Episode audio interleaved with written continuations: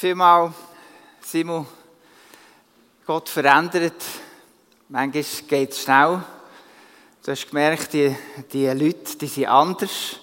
Und du hast das auch erlebt. Ah, ja, ich wechsle jetzt auf Hochdeutsch. Und äh, manchmal geht es länger. Und einige Dinge verändern sich erst sehr viel später, wenn wir mit Jesus unterwegs, unterwegs sind. Und heute geht es um Veränderung. Ähm, habt ihr schon äh, ein Osternest gesucht heute und eins gefunden? So hat Stefan ja begonnen. Ich habe keins gesucht, aber eins hat mich gefunden. Das ist doch schön, oder? Ähm, das habe ich von den Ukrainern bekommen, von Julia. Spasiba Julia, äh, Ukrainski. Hm? Vielen Dank. Und so ist es auch mit Jesus. Viele von euch haben Jesus vielleicht nicht gesucht, aber er hat euch gefunden. Mhm. Letzten Sonntag haben wir gehört, wie Jesus ein Leben verändern kann. Sabrina Gall hatte ein turbulentes Leben. Und sie hat sich in eine Taufe eingelassen, so etwas unnachgedacht, so unbeholfen, nützt nichts, so Schatz nichts, hat sie gesagt. Und daraus wurde eine Bekehrung, eine Umkehr, so wie es Simon heute auch erzählt hat. Jesus hat ihn gefunden. Jesus hat Sabrina gefunden. Übrigens dürft gerne für sie beten. Sie ist gerade im Spital, sie hatte eine Operation hinter sich. Da ich auch im Alpha-Kurs bin, hatte ich das Vorrecht, sie ein bisschen zu begleiten und ich staune über die Veränderung, die gerade in diesem Leben vorgeht. Ja, da sind noch viele alte Dinge, aber ja, das, da ändert sich. Im Moment sieht man wirklich äh, sichtbar, wie sich da etwas tut. Und die Gnade, wenn die Gnade regiert, dann verändert sich etwas ganz radikal in unserem Leben. Das erste Mal, als ich das Logo gesehen habe, Gnade regiert, ähm, ihr seht es auch auf eurem Zettel da, es ist so, äh, es sieht aus wie aus einem Action-Comic, so eine eckige Sprechblase. Und meist, meistens steht dort drin dann so Pow! Oder Wham! Oder irgendwie Boom! Oder irgendwie so. Und ich habe gedacht, ja, der Grafiker hat das gemacht, der Simon Mummetaler. Und ich habe gesagt, passt das zu dem Thema? Ist es nicht zu extrem? Und dann habe ich gedacht, doch, das ist doch genau das, was die Gnade ausdrückt. Da verändert sich was, da passiert etwas, das ist explosiv. Und aus, und aus dieser Explosion, da kommen da äh, äh, Herzen der Liebe, es kommen Kreuze äh, des Opfers, Wirbel und Strahlen etwas verändert sich und hat eine Auswirkung auf die anderen Menschen. Und heute wollen wir einen Text lesen, der genau dieses Logo ausdrückt. Einfach in Worten. Wir werden sehen, aus welcher Voraussetzung heraus sich so eine Veränderung passiert. Dann wollen wir die unglaubliche Kraft entdecken, die diese Veränderung bewirkt. Und zuletzt und hauptsächlich wird es darum gehen, zu, zu sehen, welches Ziel hat denn diese Kraft, was will sie in uns verändern. Und all das steckt in diesem Text in Philipper 3, Vers 7 bis 17 und vielleicht fällt dir das eine oder das andere schon beim Lesen auf. Wir hören den Abschnitt, aber ich gehe nur so abschnittweise fort. Philippe 3, 7 bis 9. Aber was mir Gewinn war, das habe ich um Christi willen für Schaden erachtet. Ja, ich erachte es noch alles für Schaden gegenüber der überschwänglichen Erkenntnis Christi Jesu, meines Herrn. Um seinetwillen ist mir alles ein Schaden geworden und ich erachte es für Dreck, ja, da steht hier. Ich erachte es für Dreck, auf dass ich Christus gewinne und in ihm gefunden werde. Ich werde gefunden in Christus. Dass ich nicht habe meine Gerechtigkeit, die aus dem Gesetz kommt, sondern durch den Glauben an Christus kommt. Nämlich die Gerechtigkeit, die von Gott kommt und durch den Glauben allein. Es gibt eine verändernde Voraussetzung. Paulus sagt in Vers 9, dass er Gerechtigkeit gefunden hat im Glauben an Jesus Christus. Eine Gerechtigkeit, die von Gott kommt. Und vorher hat er versucht, gerecht zu werden. Wenn ihr wollt, könnt ihr in eurer Bibel nachschauen, in den Versen 3 bis 6. Paulus äh, hat dort beschrieben, was er alles gemacht hat, um von Gott angenommen zu sein. Er hat sich beschneiden lassen. Das heißt, übersetzt auf heute, er hat sich schon als Kind taufen lassen, wie sich's gehört, also so richtig. Und dann sagt Paulus, dass er auch ein guter Hebräer war und ein guter Benjaminiter, der alle Gebote befolgte. Das heißt, Paulus war ein guter Christ und er hat sich in der Öffentlichkeit zu benehmen bewusst. Und außerdem gehörte Paulus auch noch zu einer religiösen Gruppe, der Pharisäer, die einen ganz großen Wert auf die Lehre setzten. Das heißt, der Paulus gehörte zu einer besonders bibeltreuen Gemeinschaft. Und zu guter Letzt war Paulus noch ein eifriger Pharisäer. So weit ging er für Gott und für die Gerechtigkeit, dass er sogar Christen verfolgte. Also er kämpfte für das, was er glaubte, dass das das Gute und das Gerechte war. Und all das machte er, damit er von Gott als gerecht anerkannt werden würde. Doch dann sagt Paulus etwas Außerordentliches. Aber was mir Gewinn war, das habe ich um Christi willen für Schaden erachtet. Er sagt sogar wortwörtlich, das steht in der Bibel, ich habe es nicht erfunden, es ist Scheißdreck. Das sagt er. Das ist das Wort, das er braucht. Kot. Ja. Warum? Weil er herausgefunden hat, dass das all das, all diese guten Dinge ihm von etwas viel Besserem abhalten. Ich erachte es für Dreck, auf dass ich Christus gewinne. Wer irgendetwas hat oder danach sucht, das ihn vor, vor Gott gerechter macht,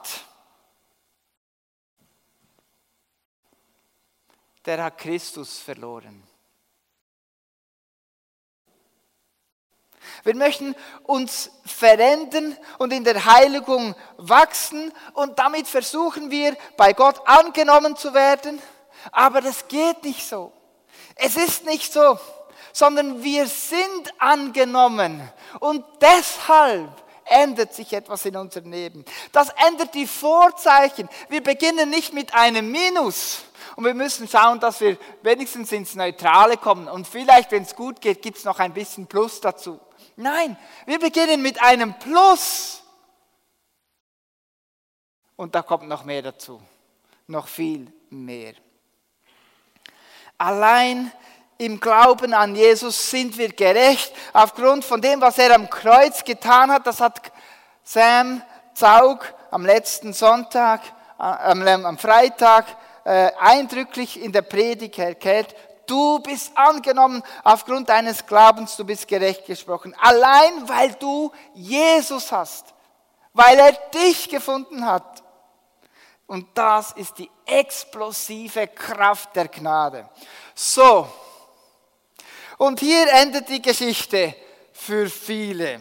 Leider. Und wenn ich jetzt mit der Predigt aufhören würde, dann kämen dann ganz viele Leute danach dazu. Oh, das war eine tolle Predigt. Gnade, super, wirklich toll. Und kurz war sie auch noch.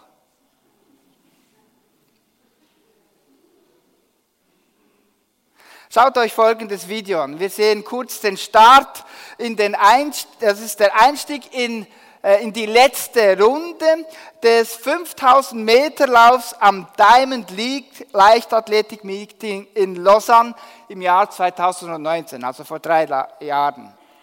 Habos Gebrevit führt. Schaut euch das mal kurz an.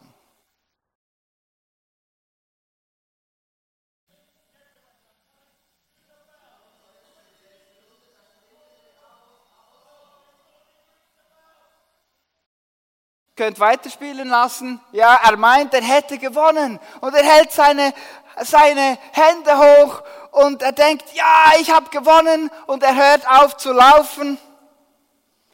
Doch da war noch eine Runde zu laufen. Er hat, sich, er hat sie falsch gezählt.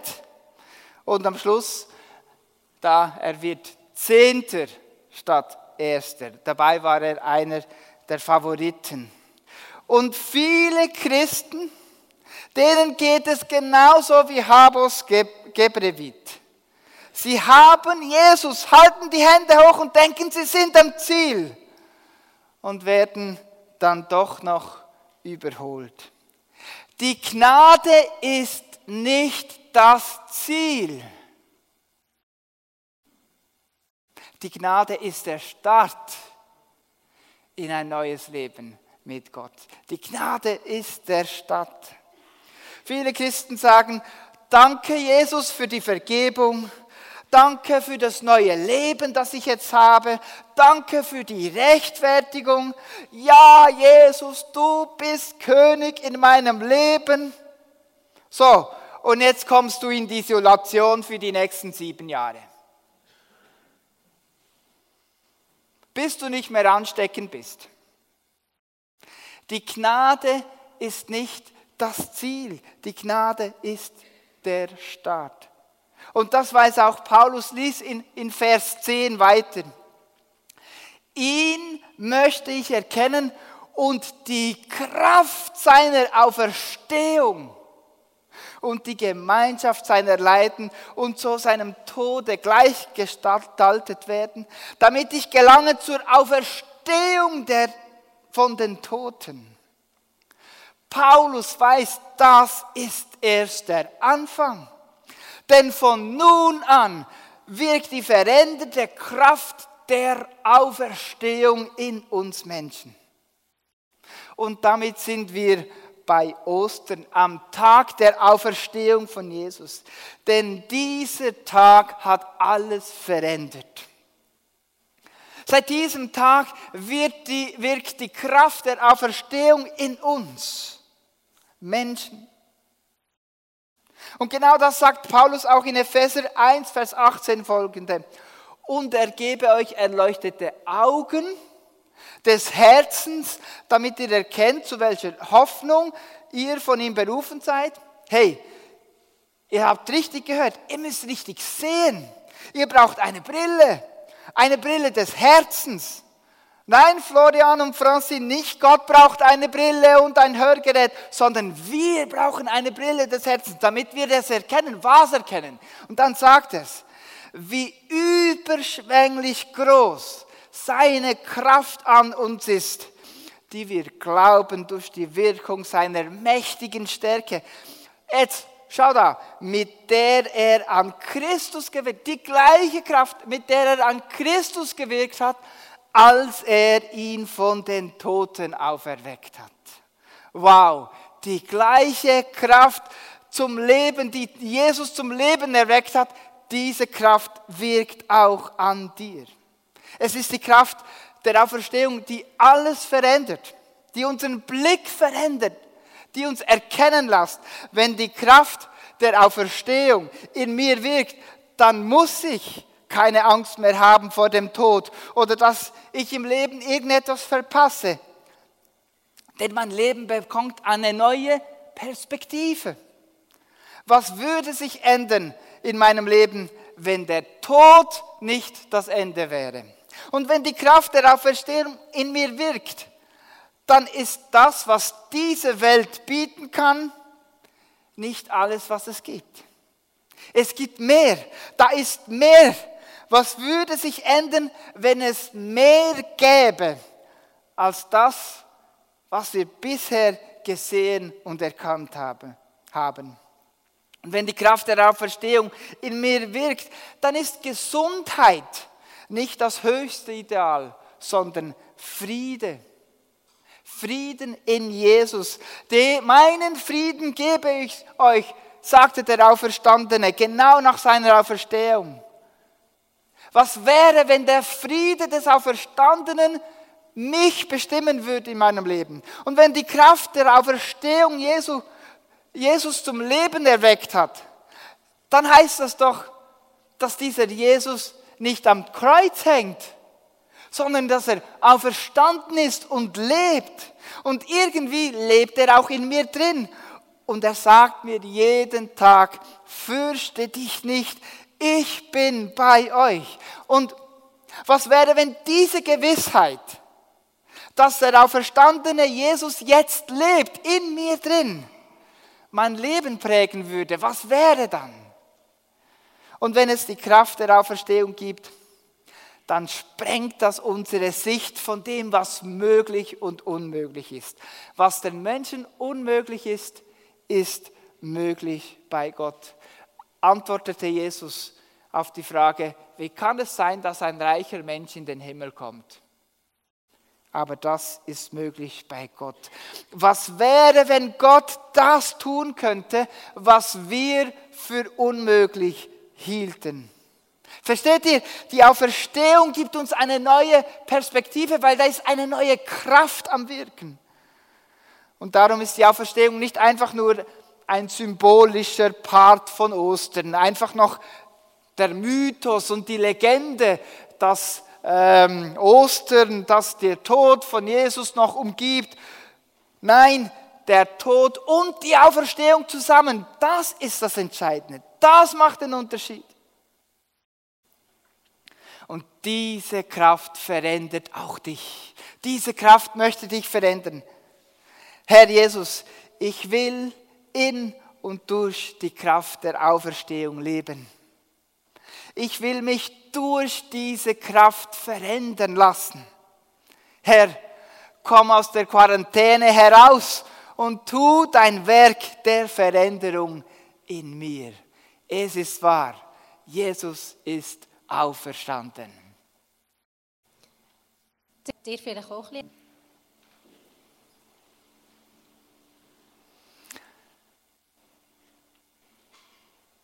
Wir haben gehört, dass die Kraft von der Auferstehung, wir haben gehört, dass die Kraft der Auferstehung in uns wirkt.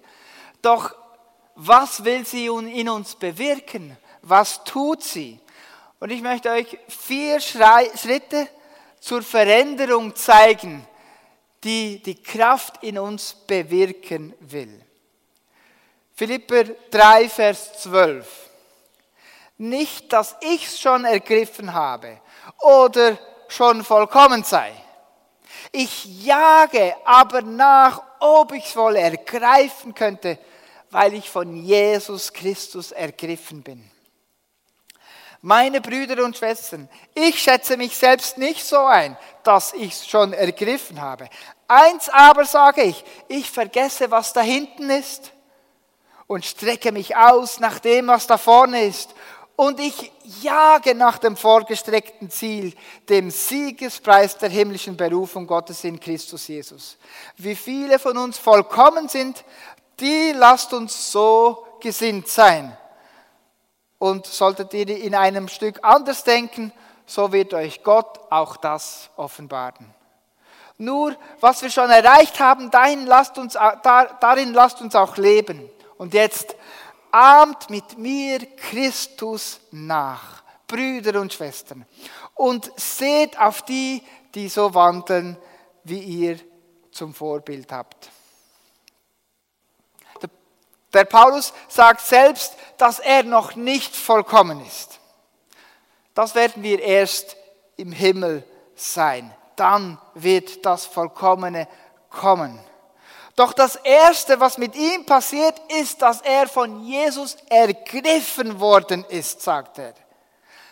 Und das hat Auswirkungen auf sein Leben. Er ist von Jesus ergriffen worden. Bist du auch schon von Jesus so richtig ergriffen worden? Wenn wir von Jesus ergriffen worden sind, wenn wir von Jesus überzeugt sind, dann verändert sich etwas. Die Gnade ist explosiv und die verändert am Anfang ziemlich viel, sehr viel automatisch wenn wir uns von diesem Jesus so richtig ergreifen lassen und es zulassen, dass er die Kontrolle übernimmt über unserem Leben. Und die Heiligung wird so zu einem Zusammenspiel, also das Wachstum, die Veränderung wird zu einem Zusammenspiel von Gottes Wirken und unserem Wirken. Wir, die wir zulassen, dass diese Kraft in uns wirklich auch Veränderung zulässt. Die Frage ist, willst du es zulassen, dass Jesus dich ergreift? Willst du von Jesus ergriffen sein? Das ist das Erste, das uns verändert. Lass es zu, dass Jesus dich packt. Dann verwendet Paulus zwei außerordentliche Worte, die beschreiben, wie wir Jesus nachfolgen sollen. Zweimal kommt das Wort jagen, nachjagen vor. Ich jage ihm nach in Vers 12 oder in Vers 14. Ich jage nach dem vorgestreckten Ziel. Das heißt nachlaufen. Das heißt rennen, so wie wir vorhin gesehen haben in diesem Rennen. Das heißt verfolgen. Dasselbe Wort braucht Paulus auch in Hebräer 12, Vers 14. Jagt nach dem Frieden mit jedermann und jagt nach der Heiligung, ohne die niemand den Herrn sehen wird. Und dann braucht er nochmals so ein Wort, das ganz ähnlich ist. Er sagt, ich strecke mich aus nach dem, was da vorne ist. Das sind so zwei ganz starke Wörter, die die Willenskraft, den Antrieb und die Kompromisslosigkeit ausdrücken. Ich werde es nie vergessen, wie meine Mädels mir manchmal so entgegengerannt sind, wenn ich von einer langen Reise zurückkam. Sie konnten kaum, kaum gehen und streckten ihre Arme los und sprangen auf, auf mich zu, bis ich sie in den Armen hielt. So ist es, auf Jesus zuzugehen, ihm nachzujagen, nach ihm sich auszustrecken. Nichts konnte sie stoppen. Nichts kann uns stoppen, wenn wir uns nach Jesus ausstrecken. Auch hier benutzt Paulus das Bild vom Rennen. Wir jagen, wir rennen Jesus nach. Und der, der zurückschaut oder der, der meint, er sei schon am Ziel, der kann das Rennen verlieren. Halte deinen Blick auf das Ziel, auf Jesus. Darauf kommt Paulus in seinem dritten Vorschlag, was wir tun können. Vergiss, was zurückliegt. Wenn wir Jesus in unser Leben aufgenommen haben, dann verändert das unser altes Leben. Und es gibt, entsteht etwas Neues. Und Paulus sagt, vergiss das, was zurückliegt. Sünden werden vergeben, Sünden werden überwunden, Süchte werden besiegt. Charaktereigenschaften und schlechte Angewohnheiten werden verwandelt. Wunden werden geheilt. Und Vergebung kann ausgesprochen werden. Große Niederlagen werden überwunden und es gibt die Chance für einen Neuanfang. Lass das Alte zurück. Oft lassen wir uns einfach zurückhalten von dem, was da war. Nun hätten wir gerne, dass diese Veränderung so ganz schnell geschieht. Und manchmal passiert auch das ganz schnell, wie wir ja von Simon und von Sabrina gehört haben. Doch es ist immer noch ein Rennen. Und ein Rennen, das ist kein Zuckerschlecken, sondern Rennen sind mühsam. Wenn wir Geduld haben und wenn wir durchhalten, dann wird Gott den Sieg bringen. Denn die Voraussetzung dazu ist uns schon gegeben worden, nämlich die Vergebung in Jesus Christus. Viele Menschen schauen immer wieder zurück auf ihre Sünden, aber nehmen die Vergebung nicht an. Und das verändert sie. Das sollte sie verändern. Und wir leben in dieser Auferstehungshoffnung. Die Kraft, die in uns wirkt, verändert alles. Am 6. Juni äh, 1944 starteten die Alliierten die Operation Overlord oder besser bekannt als der D-Day. Das war die Landung in der Normandie. Es war die größte Seelandung, die es je gegeben hatte und bis heute auch gegeben hat. Und das war die alles entscheidende entscheidende Schlacht im Zweiten Weltkrieg. Und sie brachte die Wende. Von da an hat es gekippt.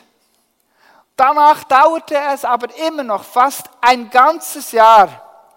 Und es wurden noch ganz viele Schlachten auf dem europäischen Kontinent ausgefochten, bis am 8. Mai 1945 der V-Day ausgerufen wurde. Das ist das Ende des Zweiten Weltkriegs. Das heißt, wie für Victory, der Victory Day. Die entscheidende Schlacht ist gewonnen mit der Gnade, die wir für uns annehmen, mit der Bekehrung, am Tag, an dem wir die Kraft von Jesus Christus äh, äh, aufbekommen haben und die in uns wirkt. An diesem Tag gab es eine Wende. Das ist der D-Day, der Tag der Landung an der Normandie für dein Leben. Das war die entscheidende Schlacht. Und der V-Day wird kommen. Aber er ist noch nicht da. Einmal werden wir ihn sehen, wenn Jesus kommt in Macht und Herrlichkeit, dann ist unser V-Day. Oder wenn wir in, bei ihm sein werden in der Gemeinschaft. Und es gibt zwei Dinge, die uns hindern, dass wir uns verändern zwischen D-Day und V-Day. Es gibt solche, die in der Vergangenheit stecken bleiben und ständig zurückschauen auf ihre Sünden, die sie eigentlich nur zerstören wollen. Oder wir beschäftigen uns nur noch damit, Sünden zu verhindern. Und wir nehmen eine Verteidigungseinstellung ein. Doch damit verpassen wir, was es heißt, aus der Gnade, aus der Kraft der Auferstehung heraus zu leben. Und aus der Gewissheit, dass Gott mich annimmt und mir eine neue Identität gibt. Dass ich nicht mehr muss angenommen werden, sondern dass er mich so annimmt, weil Jesus für mich gestorben ist. Und dass er mir eine himmlische Berufung gibt. Statt Gottes Willen dann zu tun, nämlich Gerechtigkeit zu schaffen, sein Wort zu verkünden, sind wir immer nur damit beschäftigt, Böses zu verhindern. Doch dazu hat uns Gott nicht berufen. Er hat uns zu viel mehr berufen. Dann gibt es solche, die denken, der Wieder sei schon gekommen. Paulus spricht davon, dass einige meinen, sie seien vollkommen. Das war da im Text. Er hat es ja selbst noch nicht ergriffen, hat er gesagt, denn er ist noch nicht vollkommen. In Vers 15 heißt es, wie viele nun von uns vollkommen sind oder meinen vollkommen zu sein. Lasst uns ebenso gesinnt sein. Ja, wie denn? Jagen, nachjagen nach dem Ziel. Nicht aufgeben, nicht aufhören. Und wenn ihr es noch nicht erkennt hat, Gott wird es dann euch schon noch zeigen. Hat, hat er dann noch hinten angehängt. Wenn ihr meint, ihr seid vollkommen, er wird euch dann schon noch Fehler zeigen, wo ihr noch dran arbeiten könnt. Macht nicht den Fehler, euch zurückzulehnen auf eure Vollkommenheit. Die schlimmsten Sünden die mich in meiner Jugend sehr stark belastet haben, hat Gott mir geholfen zu überwinden. Ja, es war ein schwerer Kampf. Doch jetzt bin ich zufrieden und ich bin relaxed mit mir selber. Die größten Fehler habe ich ausgeräumt. Doch es gibt noch viel mehr zu erreichen. Gott hat noch viel mehr mit uns vor. Ruht also nicht auf, aus auf dem, was ihr schon erreicht habt. Und das vierte, das Ziel ist es, Jesus ähnlicher zu werden. Vers 17, ahmt mit mir Christus nach, Brüder und Schwestern, und seht auf die, die so wandeln, wie ihr uns zum Vorbild habt. Wisst ihr, warum die ersten Christen plötzlich Christen genannt wurden? Weil die Leute, die Jesus selbst schon noch erlebt hatten und wussten, wie Jesus, was Jesus für ein Mensch war, die haben plötzlich, plötzlich Jesus in den Nachfolgen gesehen. Die haben gesagt, ah, das sind ja kleine Christusse.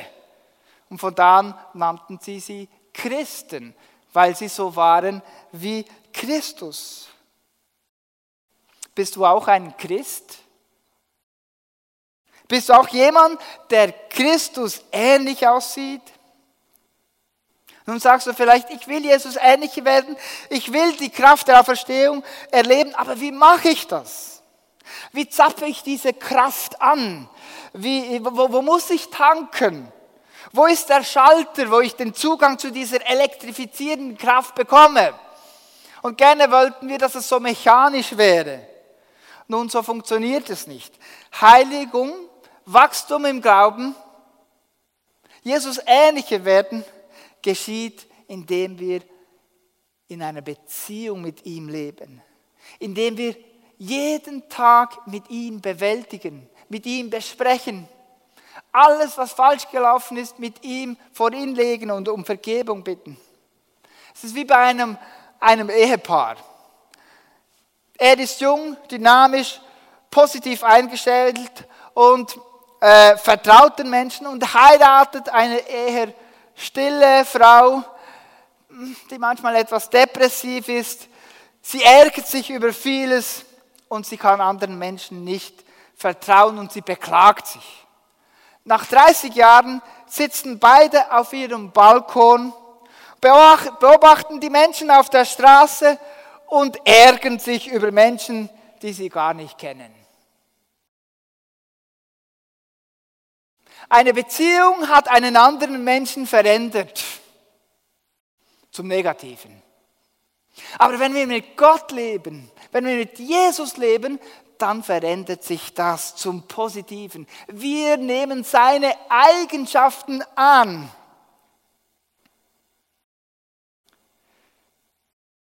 Lass den Einfluss von Jesus immer stärker werden in deinem Leben. Seine Gnade, aus seiner Gnade heraus wirken, von seiner Barmherzigkeit her, von dem, was er schon getan hat und jage nach dem vorgestreckten Ziel, nämlich so zu werden wie Jesus. In Thessalonicher 4, Vers 3 und 7 und 8 heißt es, denn das ist der Wille Gottes, eure Heiligung. Das heißt euer Wachstum. Denn Gott hat uns nicht berufen zur Unreinheit, sondern zur Heiligung. Wer das nun verachtet, der verachtet nicht Menschen, sondern Gott, der seinen Heiligen Geist in euch gegeben hat. Jagt nach dem vorgestreckten Ziel, Jesus Christus. Ja, lieber Vater, danke dir. Ich danke dir, dass du die Voraussetzung für Veränderung geschaffen hast, indem du am Kreuz für uns gestorben bist. Danke dir, dass du uns die Kraft zur Veränderung geschafft hast, weil du auferstanden bist. Und danke dir, dass du ein Vorbild zur Veränderung gegeben hast in dir, Jesus Christus. Wir möchten dir ähnlicher werden. Verändere uns. Amen.